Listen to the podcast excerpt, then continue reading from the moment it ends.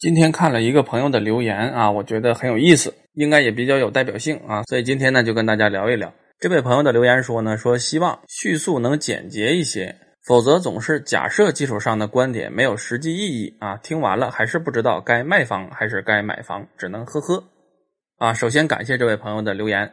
但是在这儿呢，针对这个问题，菜刀想说几点啊。第一个就是经济这个东西呢，不论是经济理论也好，还是经济现象也好啊，还是一个单一的经济事件也好，它一定是有前提、有假设、有条件的。在不同的前提、假设和条件之下，对于一个事情的分析呢，也可能会出现几种结果啊。对于一个经济问题，如果只希望用 yes 或 no 来进行回答的话呢，这个基本上是不可能的啊。所以呢，对于菜刀的节目来讲呢。啊，这位朋友恐怕是要失望的。为什么？那就是听完菜刀这个节目啊，你确实是不知道到底是该卖房还是该买房。因为基本上菜刀说的所有的这些问题，几乎没有一个可以用 yes 或是 no 来直接回答的，甚至于很多问题都没有结论啊，只有菜刀个人的一个分析过程。而菜刀这个分析过程是不是一定就对呢？其实也不一定啊。这个我在节目里边已经多次强调过了，这个只是我个人的看法。所以，有的朋友肯定会想说：“那我这个听还有什么意义呀？对吧？没有答案啊，那我听它干嘛？啊？”但是确实没办法啊，因为经济这个东西啊，它可能确实就是没有答案。而这一点在菜刀看来呢，可能恰恰是经济问题的特点啊，同时也是经济问题的魅力所在啊，就在这儿。每个人根据不同的视角、不同的立场，从不同的分析的角度去切入，可能会完全得出相反的结论。而且在这儿呢，还要跟大家再说明一点的是什么呢？那就是经济学和其他的这些学科一个非常有趣的不同点。其他的学科呢，如果你是专家，你是行业内的行家的话，基本上你对你的学科和你这个学科研究的范围啊，应该是非常有把握的。但是经济方面的问题呢，呃，恰恰不是如此，并不是说你是经济学家，你是经济学的大师，那你就一定比普通人对这个东西更了解、更明白，预测的能更准。其实从来不存在这个问题，而且无数的事实证明呢。很多经济学家对经济问题的预测准确率往往不高，而且越是短期预测准确率越低，这个是很有意思的一个现象。甚至于有很多经济学的大师在经济的实践活动中啊，可能连普通人都不如。比如说炒股票啊，比如说炒期货呀，啊，比如说做其他的投资啊等等，巨额亏损甚至于赔的倾家荡产的例子啊比比皆是。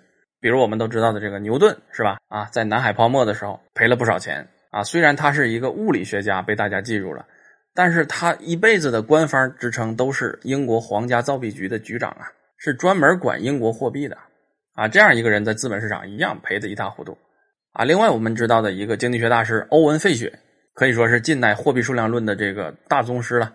他的这个费雪方程基本上还是近代货币数量论的一个基础的公式啊。就是这样一个经济学大师，一九二九年美国大萧条股灾之前。他认为这经济肯定不会出问题啊，肯定会一直蓬勃发展下去。然后呢，在资本市场投入了大量的资金啊，最后差点倾家荡产。然后再离我们近一点的例子也有啊啊！一九九七年诺贝尔经济学奖有两位获奖者啊，他们同时获奖，获奖的理由是什么呢？获奖的理由就是对于这个期权市场的理论贡献。我们现在的期权市场就是按照这两位的理论模型啊在运转的，但是在真实的市场的投资过程中呢，这两位也去了。而且呢，是帮别人操盘，结果亏了一百多个亿呀！啊，而且是美元啊，所以这样的例子很多啊。那么回到这位朋友的评论呢，如果说您只想听一个不超过两个字的答案，是吧？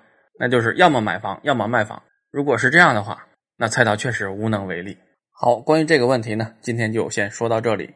然后以后每天的微信公众号的语音呢，咱们时间往后拖一拖啊，拖到每天的晚上八点钟左右。再给大家推送，因为我发现四点钟这个时间点呢，可能不是很合适啊。到八点钟前后呢，基本上这一天过去了。如果这一天有什么突发的事情的话呢，咱们在微信的语音中还可以稍微再提一提、讲一讲啊。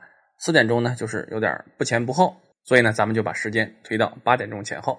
然后呢，周六周日，很多朋友还是很关心菜刀的啊，给菜刀在微信留言说今天的语音在哪儿啊？然后在这儿呢，菜刀得说明一点啊，就是微信公号的语音呢和喜马拉雅的节目。是一样的啊，都是周一到周五工作日的时候，我们正常的推送。周六周日呢，咱们就不推送了。